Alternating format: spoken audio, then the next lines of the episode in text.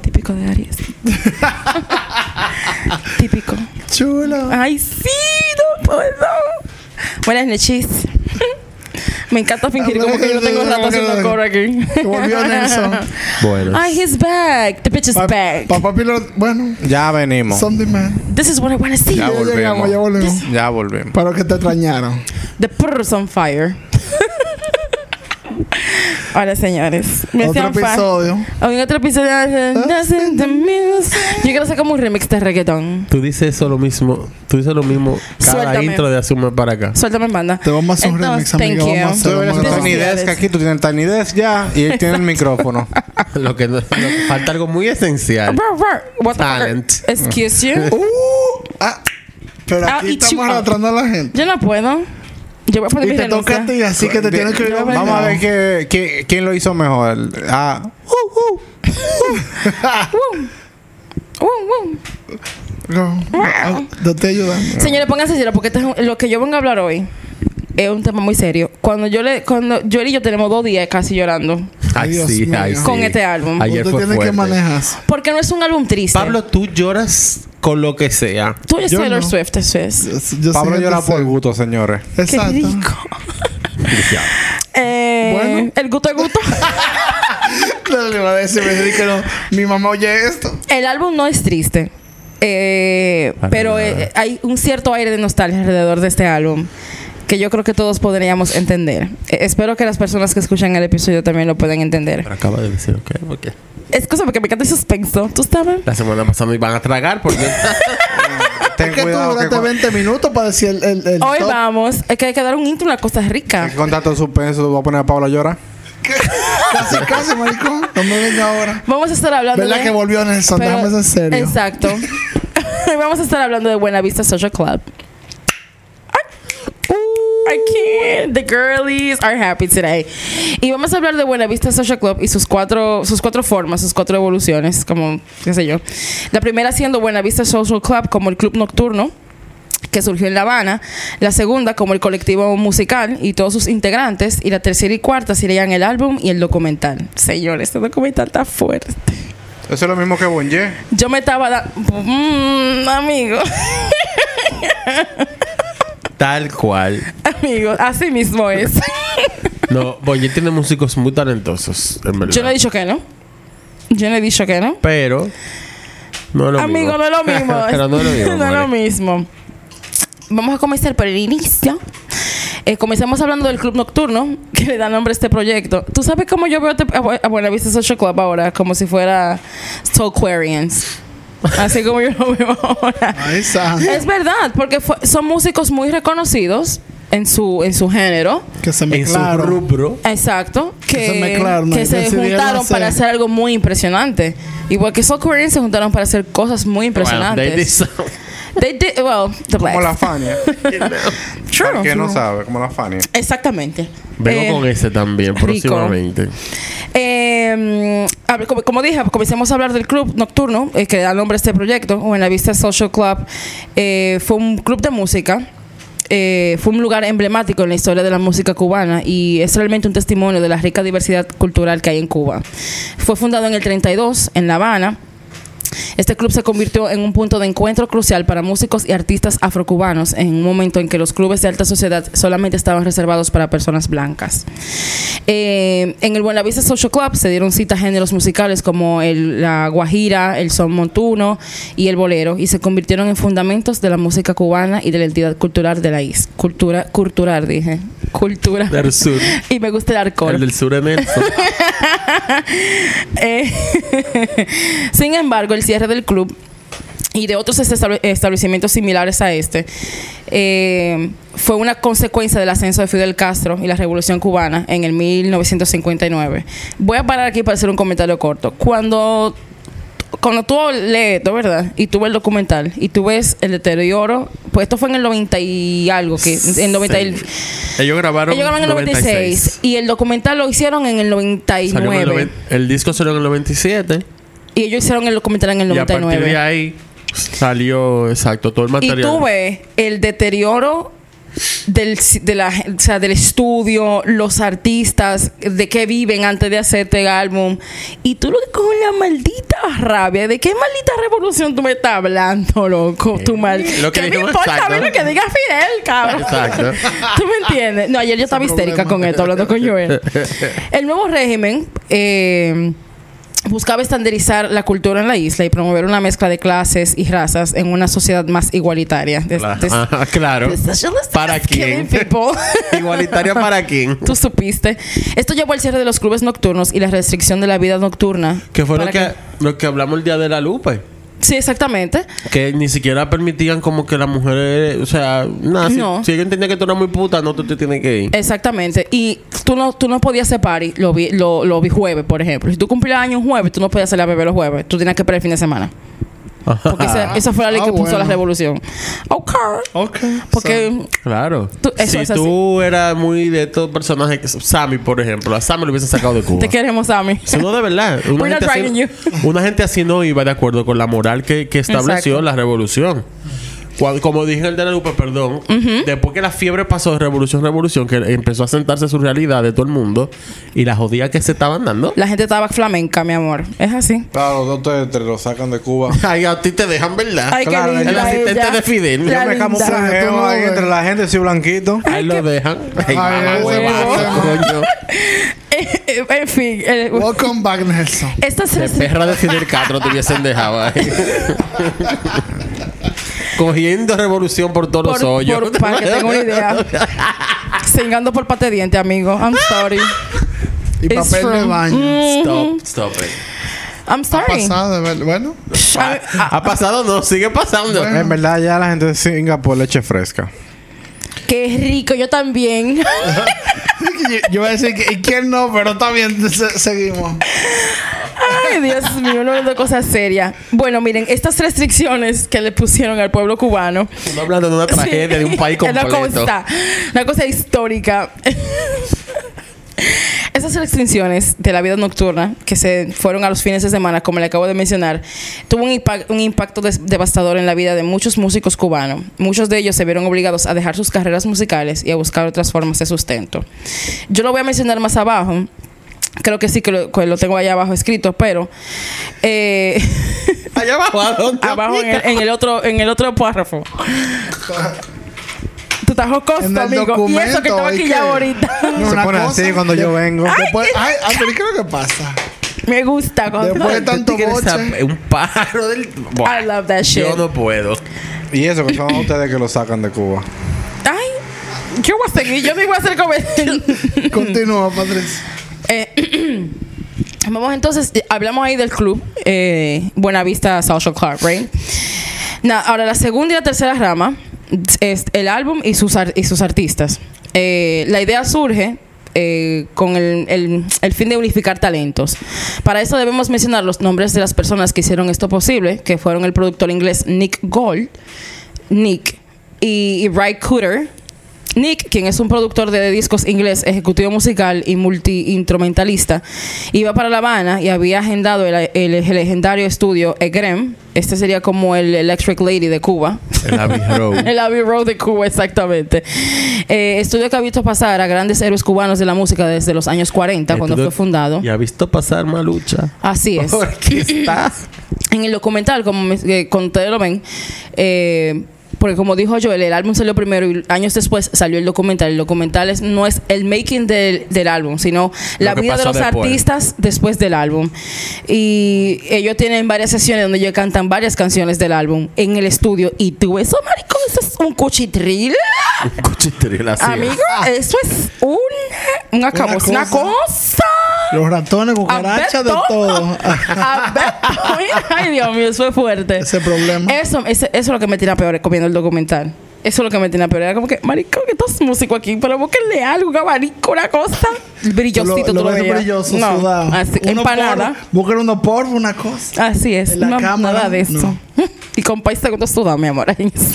Ay, Jesús. He's my favorite, though. I mean, I mean, come on now. the legend en ese proyecto era con Pai Segundo. Así es.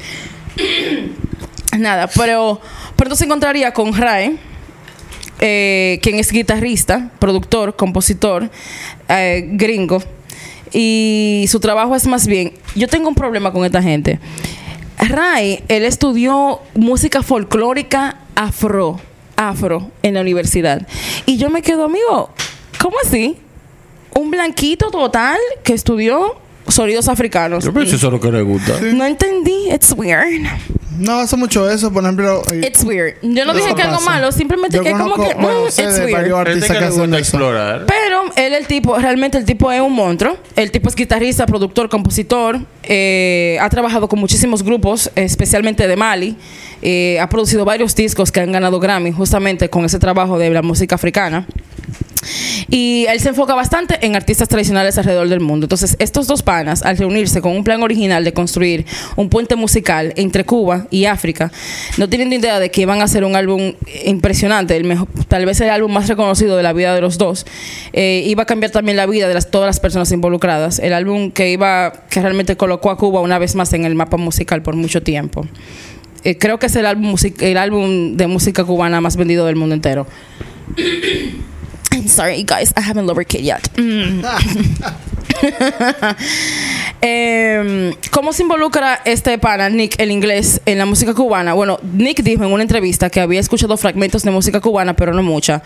No fue hasta el 86 que las fundadoras del sello disquero World Circuit, que ahora mismo Nick es el CEO de esa, de esa disquera, llevaron a Cuba a una cantante lleva, llamada Celina González, sorry, Selena González, quien es considerada la reina de la música campesina cubana. Entonces, imagino que por las fechas que ellos trabajaron con ella en la producción, que se llama La Rica Cosecha del 96, todo estaba pasando al mismo tiempo que las, las grabaciones de, de Buena Vista.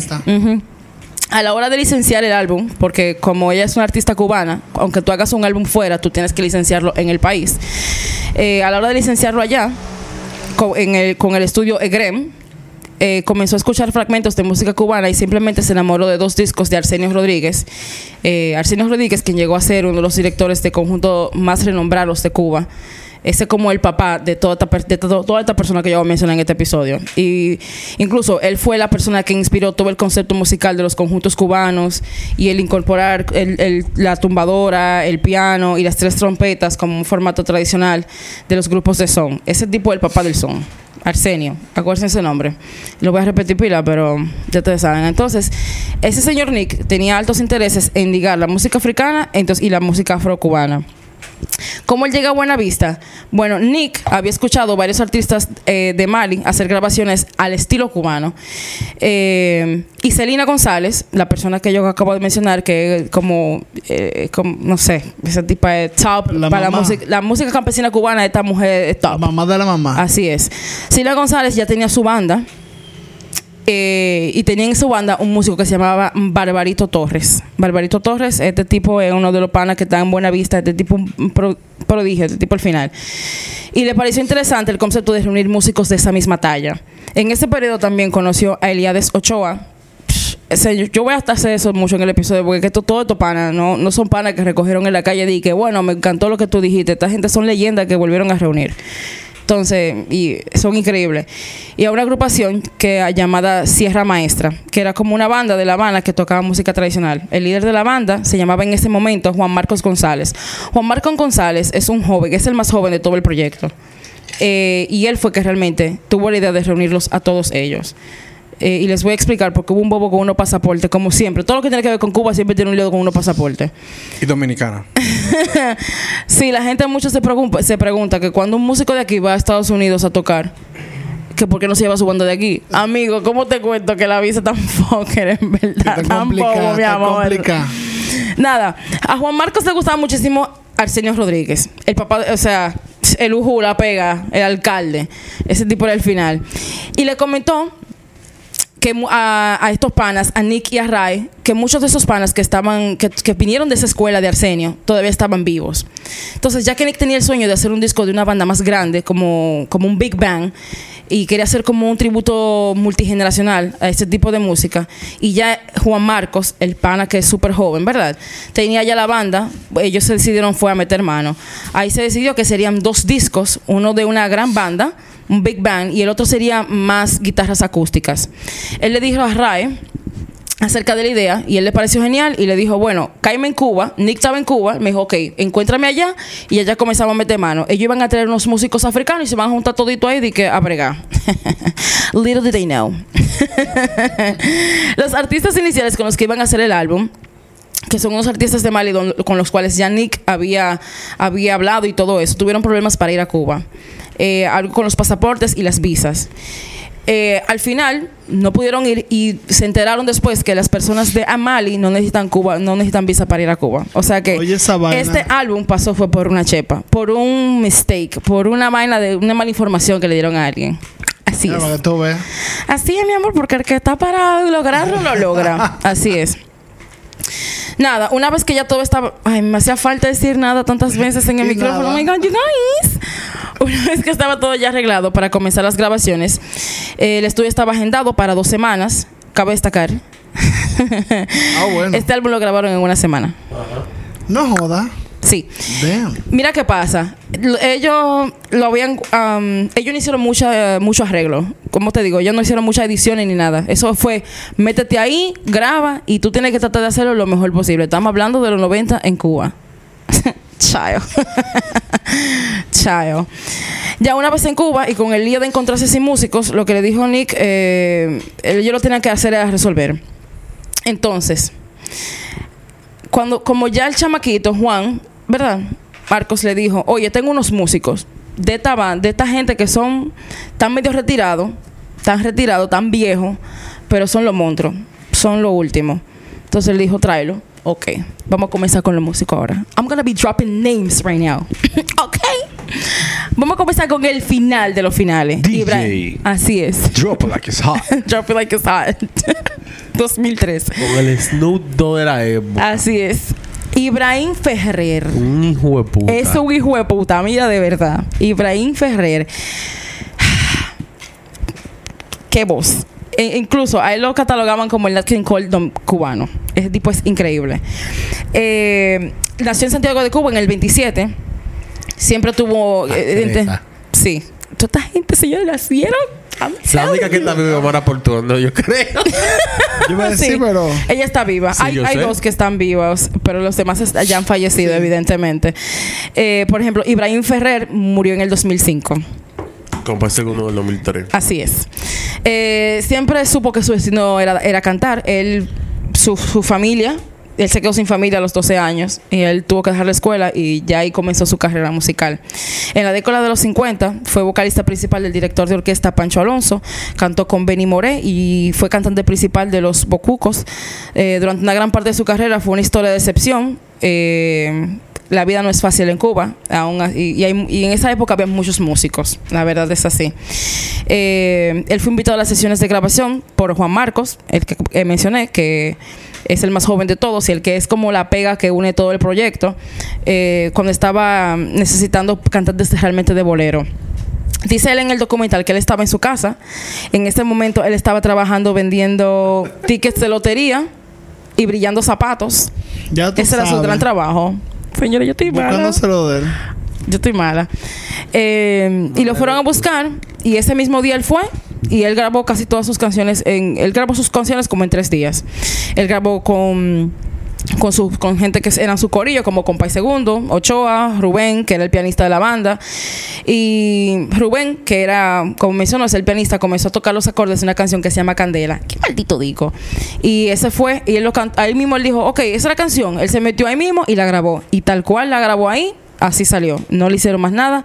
Así es que se escucha en el, en el disco. Y nada, ahí se agregó de inmediato. Y nada. Y nada. Tengo que buscar otra muletilla. Eh, Juan de Marcos eh, es el jovencito. Quiero hablar un poquito de él, que proviene de una generación más joven. La mayoría de sus. eh, que la mayoría de las estrellas veteranas que están en el disco. Es justo decir que el proyecto no habría ocurrido sin él. Él, él es de una famosa familia de músicos. Su padre también cantaba con el legendario Arsenio Rodríguez. Su misión era mantener viva la herencia de musical tradicional cubana, que se remonta hasta el, desde el 66.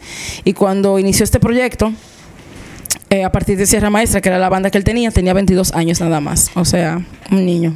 O sea, que yo estaba haciendo los 22 años, absolutamente nada. Rubén González, y este es mi músico favorito, yo creo que de toda la banda, después de Compay. Rubén González, que era el más viejito. Oh my God, tú tienes que ver a ese señor en el documental. Es un señor demasiado adorable. Murió de 84 años también en el 2003. Eh, su carrera se remonta a la década de los 40. Tocó con muchos grandes músicos y directores de banda cubanos, también de la misma escuela de Arsenio Gonz- Rodríguez. Eh, es, un, eh, es la tercera persona de un ¿cómo te digo? Eh, es un prodigio del, del piano. En Cuba hay tres pianistas que son el final. Él es uno de ellos. Ya, la escuela de piano es ese tipo. Eh, también tocó con Enrique Jorrín, que es el creador del cha-cha, del cha-cha-cha. Eh, perteneció, como menciono, al trío virtuoso que ayudaron a sentar las bases del estilo pianista cubano moderno. Eh, cuando se grabó Buenavista Social Club, ya hacía muchísimo, muchísimo tiempo que él se había retirado. Eh, incluso cuando lo mandaron a buscar, le dijeron, no, ese hombre no toca y ese tipo tiene artri- al- arthritis. Ese tipo no puede mover ni la mano. Y cuando fueron a ver el tipo entero, y le dijeron, Sin que tú estás bien, tú estás bien, pues mira, cae ahí, que sea tuyo, estamos ahí. El tipo llegó a las 6 de la mañana. Listo. Ay, ready, Dios. loco por Listo tocar. claro, Incluso, y yo voy a hablar un poquito más de esa sesión al final ya del episodio, pero en los conciertos, ellos hicieron dos conciertos en Ámsterdam y tuvo ese viejito, more, Dando. como que se metió Red Bull y una Viagra, mi amor, No no- loco. Claro, bueno, tú sabes Bueno, que estos viejitos son de ahí también. Estaban en Amsterdam. en amor. dándolo todo. Em, Está Manuel Puntilla, que también hizo voces como background voices eh, para este grupo. No quiero abundar mucho en, todos. Orlando Cachaito López, que es el contrabajista. Él murió en el 2009. Ahora bien, ese tipo es un maldito monstruo. Es otro virtuoso. Él viene de un linaje de bajistas. Su tatarabuelo era contrabajista y él le gustaba realmente el piano. Y le dijeron, no, Es bajo que te eso toca. es lo que hay, porque aquí lo que hay es un contrabajo y eso es lo que hay, eso es lo que tú vas a tocar. Ah, Eso es lo que hay aquí en la Eso es lo que hay en casa. la casa, Lo que hay en manito. la casa. Si tú supieras, te No voy a decir un secreto. piano aquí. Súper- y esos son vainas de, esos son vainas de- del Caribe, de, No, que de- tiene de- que- Padre los países latino. con sin Y cuarto. que tiene que hacer Eso- turno para, para aprender. No, tiene que hacer turno para Sí, practicar. literalmente. ¿Tú sabes por Porque fulanito se lo va a llevar esta noche que tiene una fiesta. Tú sabes que hace unos años yo le estaba preguntando a Paulina, a mi mamá, de que, loca, ven acá, ¿por qué tú estudiaste Derecho? Y a mí se dice, porque ya tu tío estudiaba Derecho y los libros estaban en la casa. Y yo, la Sí. mierda, loco. Ver- eh, y esa es la realidad. Eh, Mucha gente Y no así. solo eso, sino que es doctorado en Derecho. Y yo, amiga, nunca tanto Pero por, le una- gustaron. por los libros. Una loca. Es una loca. Pues sí. It's okay. It tracks. Tú sabes. Está también el señor Manuel Guajiro Mirabal, que es la trompeta del grupo. Ese sí está vivo y tiene 90 años. La gente sí rinde, Dios mío. La gente sí rinde. Es un trompetista profesional que tiene una, una trayectoria de más de 60 años. Eh, Mirabal se unió a una banda de jazz cubana llamada Swing Casino en el 53 con tan solo 20 años. Perteneció a la banda de Tito Gómez, quien le dio su apodo, el Guajiro. Y también perteneció a la orquesta oficial de la estación de radio y televisión de Cuba. Está Eliades Ochoa, que es la guitarra. Este tipo es una perra. Ese tipo es una perra. es verdad. I'm sorry, es que ya yo vi el documental después de leer todo esto y como que, ujú, you did that. You did that Es shit. impresionante. Es que es muy impresionante. O sea, estamos hablando de músicos muy ultra Cuando ese álbum talentosos. salió, como que todo era ese.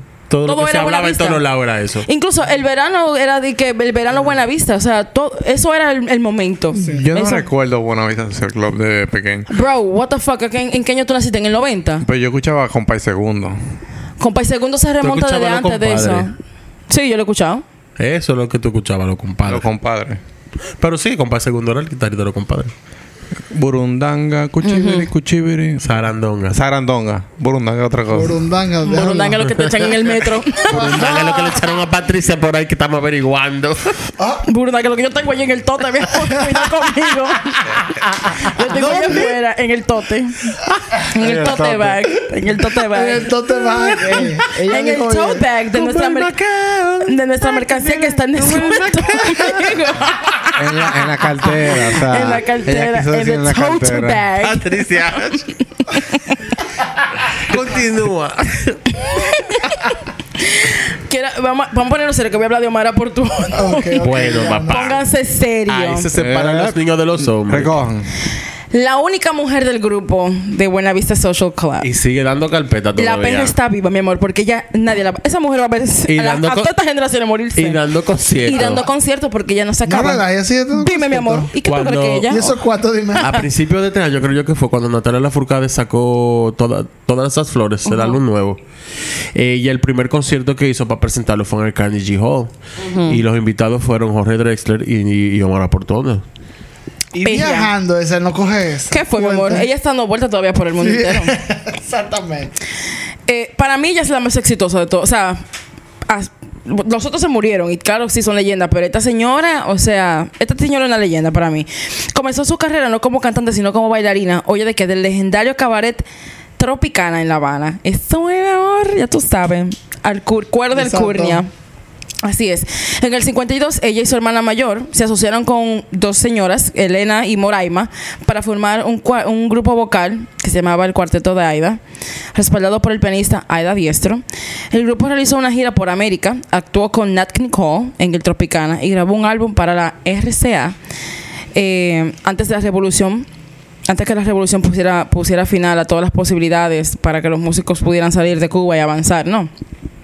Aunque continuó cantando con el grupo, con el grupo hasta el 67, cuando lanzó su carrera en solitario, logró un gran éxito en Cuba como voz protagonista de lo que lo en Cuba le llaman el estilo feeling.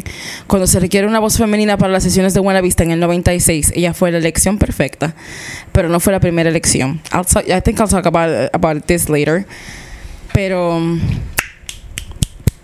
Yes, ma'am. Yo pude ver los conciertos de Ámsterdam y esa señora tiene una presencia escénica increíble. Esa señora es ¿Cuál es la mejor opción entonces? La lo que está que para tiene, uno, lo que está para impresionante. esa señora es impresionante. Cuando esa mujer que por ejemplo en, en uno de los conciertos ella canta quizás, quizás, quizás. Ay, maricón, mira. Esa mujer que dejarle limpio. Excúsame, mamá. Sí, o mamá. Hay que decirle sí, o mamá, mi amor. Claro que sí. Es Eh, problema. Así es. Eh, también en el álbum, ella solamente tiene una sola canción, que es 20 años, con Compa y Segundo. Tremenda también. Es así. Así fue. Así es. Eh, Compa y Segundo, que murió en el 2003, como dijo Joel anteriormente, nació en Siboney, Cuba. Es una presencia imponente, era bueno, era una presencia imponente y carismática en la música afrocubana. Fue simplemente como dijo el, señor Ray, el guitarrista que gringo, que estudia cosas afroamericanas, afro la- latinas, no sé. Él, le apodaba el último de los mejores. Eh, Su nombre real era Francisco Repilado, compuso su primera canción a los 15 años. Eh, fue un consumado guitarrista y clarinista. Yo no sabía que él tocaba el clarinete. No lo sabía. Eh, eh, ¿Tú me vas a decir algo? No. Ok, disculpe. No sé qué tú vas a decir. No, I'm sorry, porque te vi viéndome y pensé que me iba a decir algo. Estamos sorry. aquí. ¿Todo bien? Ok, gracias.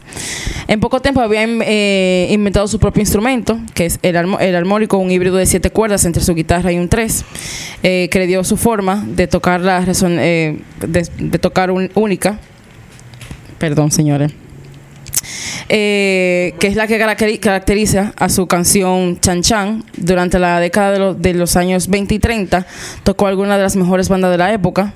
Eh, 20 y 30. Así es. Las décadas del 1920 y el 1930. ¿Y en qué año fue que nació ese hombre? En el 1907 creo que fue que él dijo en el documental. La tota. Ujú. Normal. Ah, pero se murió en el 97. Eh, sí, él duró mucho, loco. Claro. O sea, que él tenía 90 ahí ya. Sí. Sí, él estaba bien, en Beauty amigo. View. En, en, en Good View Social Club. sí. Y murió bien, y era bastante mujeriego. Obviamente. Era bastante... mu- am- bueno, es, Bueno, eso pasa, eso pasa. Eso sí, que él dijo en el documental que tenía... En ese documental, en ahí, cuando él grabó, dijo que él tenía 85 años fumando. 80. O sea, que empezó a los Nor- cinco.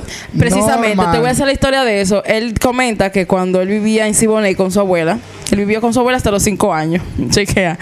Y la abuela. No le dejen los hijos al abuelo, señores. Señores. Y la abuela le decía, di que, mira, prende- préndeme ese cigarro, Beto, venga acá, vete ese cigarro. Él se lo pedía a morir, fumaba con la abuela desde los cinco años, pájaro.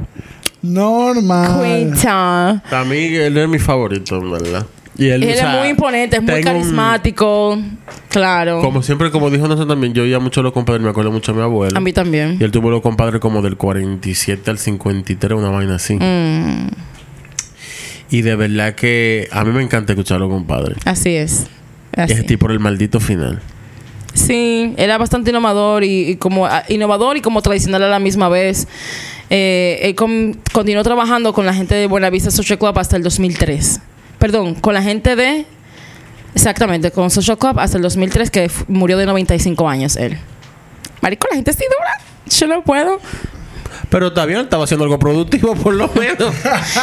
También otra no dando persona. carpeta como Balaguer, que duró más que el diablo Realmente él, de todos los músicos, de todos los músicos que fueron a reunir, Compay era el que estaba más ocupado. Porque él estaba sacando producciones y todo Sí, eso. sigue él nunca paró de trabajar. Él nunca paró de trabajar. El único que estaba de que realmente empleado en música era él. Después los otros estaban en el olvido, maricón, cogiendo telaraña. cobrando ese social security. Co- cobrando, cobrando esos dólares, claro. Eh. So, okay. Okay, so we're going on a break. Vamos a un break. Yes. Dale. Fuego al break. Ay. Volvimos. And we're back. And we're back. That was so dramatic. Sí. Exacto. Entonces, eh, seguiré mencionando los. Me, me quedan dos eh, artistas por mencionar. Está Barbarito Torres, que es uno de los guitarristas eh, que data de los años 70. eh, perteneció a la Orquesta Cubana de Cuerdas. Eh, eh, loco, te voy a decir una vaina. En Cuba siempre hay muchas cosas como muy formales, como que la banda folclórica que, que qué, la banda oficial de la radio, la banda oficial de la televisión. Aquí eso- había también. es que, loco. Aquí hubo también ¿En todo serio? eso. Dios santo. Era algo de la época. Tanto. Acuérdate que no había muchos canales de televisión. Ay, él incluso fue el director musical para Selena González, que mencioné al principio del episodio, que es como la reina de la música campesina cubana. Y trabajó con muchos nombres eh, también más importantes de la música cubana, así como trabajó también en el álbum solitario. eh, de Afro Cu- Cuban All Stars y Habana Café. También participó eh, en álbumes, álbumes de Ibrahim Ferrer y Omar Portuondo. Eh, después del éxito de Buenavista Social Club ha lanzado cuatro álbumes en solitario y es realmente un- una persona, es un maestro de la música cubana. El último, que es Alberto Virgilio, es las este es el pana que hace las maracas y los coros. Eh, nació en el 53. Es un miembro eh, fundador del grupo Sierra Maestra, que es el proyecto que le hace antesala a Buenavista Social Club en el 76. Eh, él fue incorporado. no se está vivo porque ese es joven. Sí, sí, él está vivo todavía. En comparación. tú Sí, sabes. en comparación con los otros que están bien muertos. Tiene 70 ahora. Sierra, Ma- eh, Sierra Maestra fue el primer grupo de la era moderna en tocar el antiguo son al estilo de los años 20-30, con tres, con guitarra, con trompeta, con bongo, con guiro y con voz. Fueron los, eh, este pana, Virgilio y los demás integrantes fueron los pioneros en revivir el estilo. I'm sorry, you don't, I don't have no respect for No, these no, people. me estaba acordando de algo. ¿Qué pasó? No. Ah, ok, disculpa. No, pero- Eh, incluso Alberto Virgilio ha trabajado con otros álbumes que ha hecho. La disquera que hizo a Buenavista Social Club, que se llama World Circuit, él ha trabajado incluso como director y productor en esos álbumes. Como ya mencioné, el proyecto de. Como ya mencioné, el proyecto no era realmente con estos músicos específicamente, eh, sino era con las otras estrellas de, de África. Eh, Ri, a Rai, eh, le preguntó, preguntó por Compay desde que llegó a Cuba, porque ya que no tenía los músicos, él dijo que él quería lo mejor de lo mejor. Él lo mandó a buscar, porque estaba bastante interesado en él y en el tipo de repertorio que realmente cargaba Compay Segundo. Eh, y la primera canción que se grabó para Buenavista Social Club fue el gran éxito de Compay Segundo, que es Chan Chan. Chan Chan, eh, me encanta esta canción. I, I love this song so much. Eh, es una historia muy bonita, es un cuento de niños que se cuenta en las costas de Cuba. Ujú. Es una historia donde está Juanique y Chan Chan, que son una, son una pareja joven que se quieren casar. Ellos van a la playa eh, y como y, si- y si- la canción se podría interpretar como que ellos van a hacer la casa de la primera casa de ellos con arena, pero realmente ellos lo que van es a buscar a la playa son pepitas de oro. La mascota del podcast. Ustedes no querían perro, cojan perro ahora, coño. Bueno, Chan Chan es una historia de dos enamorados, como estaba contando, que se fueron a la playa, no a hacer su casa, sino a buscar pepitas de oro. Eh, y cuenta la historia de cuando ellos están en la playa y están sirniendo la arena. Eh, el- el- en el meneo que hace Juanica, que en el contoneo y todo eso, a Chan Chan se le sale la babita y no se puede resistir a los encantos de su amada. Me encanta esa canción, It's Very Pretty. Eh, y me da como cierta nostalgia. ¿Será que abre el disco? Así es, es la primera canción del disco. Eh, hubo un problema con esto porque en este momento eh, Compay Segundo tenía como contrato con Warner Brothers. Entonces él no la, él no canta en esta canción, el que canta la canción es Ibrahim Ferrer. Sí, yo sé. Él no quiso cantarla porque tenía miedo de que Warner lo jodiera. Entonces mandaron a buscar Elia- a Eliades y a Ibrahim, pero se oye en el fondo, supuestamente, realmente yo no lo distingo, a Compay Segundo cantando la canción.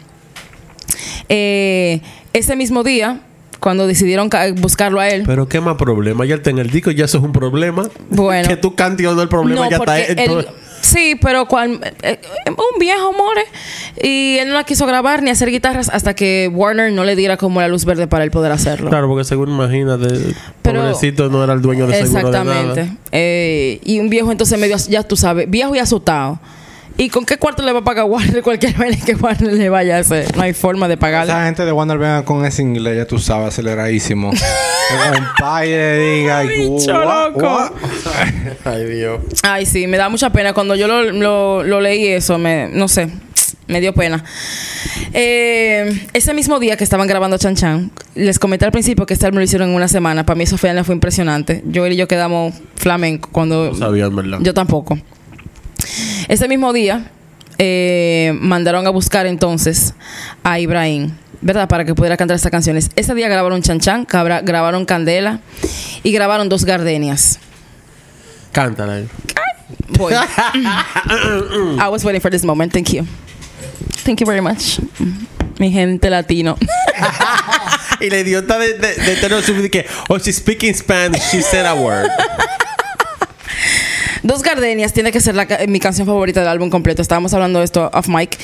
Eh, dos gardenias para ti. Con ellas quiero decir, ay, te quiero. Coño, qué rico. Mira cuál es la historia detrás de estas canciones y la participación de Ibrahim en, en, en Buenavista Social Club. Ahí lo mandaron a buscar. Él estaba en su casa chilling, brillando sus zapatos normal. Le dijeron, oye, hay una vaina allí, vamos a grabar. Ay. Así mismo fue, lo- él lo explica así mismo en el documental. Él lo que hizo fue que se bañó rápido, se tiró una ropa por encima y se fue. Cuando él llegó, él estaba un poco tímido, pero vi a Rubén. Rubén es el pianista. Y él comenzó a tocar los acordes. ¡Ay, qué linda esta historia! Me encanta. Los, los acordes de la canción Candela. Ibrahim ya, está, eh, Ibrahim ya estaba en la cabina de grabación y él la cantó de un solo tiro. Eh, eh, Ray, el guitarrista, productor de toda, de toda esta magia de Buena Vista Social Club, dijo: Nadie lo pare a él, déjenlo que grabe tranquilo, esa es la vuelta que va. Y ahí surge la canción Candela. También, asimismo, surge la canción Dos Gardenias, que es una canción original de Isolina Carrillo, que realmente ella la escribió y la compuso, pero la popularizó un hombre que se llamaba Antonio Machín. Él la hizo popular en Estados Unidos y todo el mundo cree que fue el que la escribió, pero, pero no. Pero no. Quería dejarlo claro en este episodio.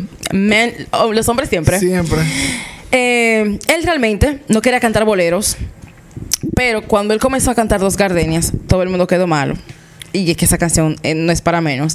Dos Gardenias contiene eh, en su reco- en- en- en el contenido de la canción es acerca de una pasión, eh, una cosa, eh, de un pana que le da dos gardenias a una pana y es, como, y, y es medio creepy porque como que cuídala porque si no se mueren y yo te estoy chequeando, me encanta. I love that shit. Ay, me encanta esa canción. Es muy linda. Ay. Sí, yo clarito, amigo, porque yo tengo audífonos puestos. Me estoy convirtiendo en Patricia. Ajá, eso es, eso es que que jamás encontrarás ustedes todos son más plebe que yo. Ustedes tienen que saberlo. Lo que pasa es que ustedes no lo dicen en el micrófono. A mí no me importa un carajo. Yo lo que soy Lo descarada. Bueno. Así es. La siguiente canción de la que voy a hablar, y no voy a hablar de todas las canciones realmente. Eh, hay No, algunas pero mira, canciones que cabe no. destacar Sí. que obviamente son canciones clásicas, no como que hubo canciones No, no son canciones de que de autoría, sino que ellos son vinieron con su repertorio. con repertorio de canciones clásicas de clásicas los de la época de Buenavista Social Club, el club de los No, y de 40. las carreras de ellos. Exactamente. Por ejemplo, Chan Chan, que vino con Pai con ella y esa fue esa, el Esa éxito más iba. grande. No, y es el éxito más grande del álbum entero realmente. De esta canción que me encanta, quise hablar de ella realmente porque es que a mí también me encanta. Se llama De Camino a la Vereda. ¡Ay! Esa canción me encanta. Canta. Óigame, compay, no deje camino por coger la vereda. Diablo, que es rico. Mira qué pasa. amiga. Cuenta. Mira qué pasa. Yo vengo de una familia de soneros. Mi mamá me dejaba todos los, días- todos los sábados botar mi amor pues dedicar al monumento del son a bailar y todo. Claro, eso cuando lo cerraron porque Can, se pusieron bonje. Así Ah, no es. Y, había, y en, la, en la Máximo Gómez había una discoteca también para soneros que se llamaba Club 70. Así es, señora. Y. No que yo fui ni nada. No, pero que dime, eso era popular porque yo era una niña y Era folclore, era Pero le folclore. pasaste por el frente manejando. La madre de una amiga mía me dijo que ella iba a ir con las amigas los sábados, 50 pesos una ginebra. Así es. Así es. No. Se sentaban mal. de sus ginebritas Bermúdez. Claro. Para el león. Rojo para todo el mundo. Sí. Ya lo sabes. Y ahí chileaban. Tengo una anécdota de- del Club 70. Mira, un sábado mi mamá se fue con mi tía. Esto era de que, de que así, el divorcio fresco. El divorcio de mis padres fresquecito, mi amor. Nada. Nos dejan un sábado botado ahí en el apartamento a mí y a mis hermanos. Ellas se fueron a darnos toda hora a bailar y tss, qué rico. Llegaron tardísimo y yo estaba durmiendo. Ellas se fueron sin llave. Marico, yo tuvieron que tumbar la puerta, pero yo no le abrí la puerta. ¿No le abriste? Cuando yo me levanté el domingo, cuando me levanto, veo la puerta de montada y todo, maricón. ¿Y cómo durmieron con la casa abierta? Todo, mi amor, así mismo. Como cuando tú duermes con, como Alberto, con el cielo abierto. Así mismo. así mismo dormimos. Pero nada, la montaron el mismo día el domingo. Pero nada, camina. Ahora, después de esa rica historia. De Camino a la Vereda. es la segunda canción del álbum. Eh, y esta fue compuesta por Ibrahim Ferrer. Espérate, espérate, espérate. Qué bueno que tienen puertas para que no se metan los ladrones. Ajá. Ok. Pues tu mamá y tu tía se metieron como nada. Y nadie se Sí, cuenta. no, ya tumbaron su puerta, normal. No, lo que... mm, ¿Qué te digo, amigo? Eran otros tiempos. Era más era, seguro. eso era que la delincuencia no se ropa. Estaba durmiendo allá adentro, mírala ahí. normal. Yo estoy normal. Don't drag her. La, la inocencia me se día. dice. Pero sí, mi, yo vengo de una familia que le gusta mucho el son. Eh, esta canción, vuelvo y repito, está compuesta por Ibrahim Ferrer y el- eh, Eliades Ochoa.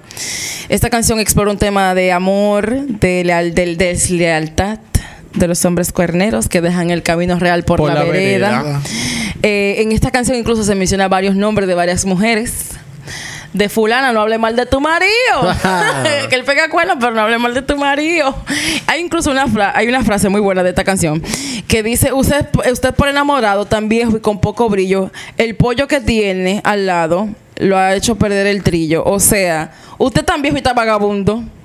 Cogiendo mujeres por ahí, hablando, hablando con los palos de luz. Eso, me encanta esa canción. Esa canción es folclórica, me encanta. Y es como una conversación entre dos panas, como que, amigo, cuídese de por ahí. Amigo, date que cuenta. el SIDA anda. es así. El VIH, porque si Ah, no... es- Cuando eso, no existía. no, porque es que la el, el populacho lo que dice es que el SIDA anda. Él se anda así. Nadie anda en eso. No, hace canción salió, eso no existía. No, eso no existía. Eran otros tiempos. Eran otros tiempos, amigo. Es otra Se podía cosa. rapar Y en más en paz. Cuba, en Cuba lo que hay de precariedad. Bueno, es verdad. Se podía cingar en paz todavía. De las canciones, eh, yo creo que todas las canciones son icónicas. Yo he hecho eso como cinco veces ya, pero esta canción, 20 años, es la única canción que canta Omar en el, en el álbum. Lo que pasa es que, miren, para este álbum no la querían a ella. Querían originalmente a Selena González, pero Selena González hizo lo que muchos cubanos hacen. Ellos se lo dejaron a los Santos para que los Santos les revelaran si ella podía estar en el álbum o no. y los otros le dijeron, no. Ella, mira, hay una. Las personas que eh, practican la religión yoruba, creo que así se dice, ¿no? Que esas son la gente que creen en Ochun, en Yemayá y toda esa gente, Ajá. ¿verdad? Chango. Sí. Yemayá, para tú poder pedirle cosas, y esto yo lo sé porque yo me crié con una persona que e- era de ahí. Tú tienes unas, como unas, unos shells. Ajá. Unas, tú sabes. No, Y caparazones. Leora llama allá frente la al cosita, eh, ¿cómo se llama? Shells. Eh, Caparazones, lo, eh, no. Caracolito. Los caracoles, las la- caracolas. Ujú. Tú tienes unas caracolas que tú le pides las cosas en silencio y luego tú la tiras. Y, esas, es. y eso te revela si tú puedes o no puedes hacer las cosas. Así fue. Entonces, cuando Nick, los productores, Nick y Ray, fueron a buscarla, ¿Tú te imaginas? No, los santos me dijeron que no. literalmente, y esto lo vi yo en una entrevista que hizo uno de los Ay, productores. Ella la iban a buscar y le, le pidieron la propuesta. Ella dijo, yo se lo voy a dejar a los santos. Pa, y tiró los shows. No dio respuesta. el santo, la fueron el, a el buscar. santo lo odiaba a ella porque... La fueron a buscar otra vez. Y ella volvió, tiró los shows, dijo que no, que no estaba lista, que Ey, ella le quería dar un tiempo no estaba más. para ella eso. Exactamente. Entonces ella volvió y ella al final, ella dijo, me revelaron las, las, los caracolas, las caracolas me revelaron que no. Pero que esa gente se rigen bastante por ese...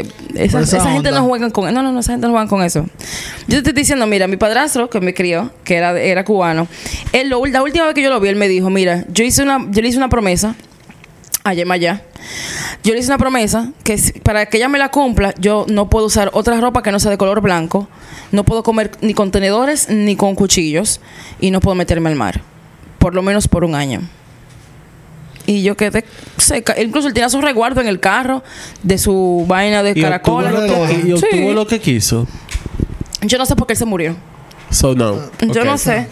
Pero él siempre le decía a mi mamá, cuando yo sé- mi mamá lo dejó, que él iba a hacer una brujería para que ella, ya tú sabes, un amante. Ay, Dios mío, ese problema. Porque vivía asustado todo el tiempo. Yo le dije a ella que ella ahora.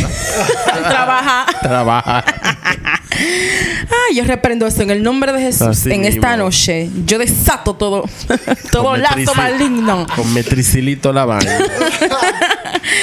Entonces, al, al Cecilia González decir que no a la participación en el álbum, lo que hicieron fue buscar a Omara.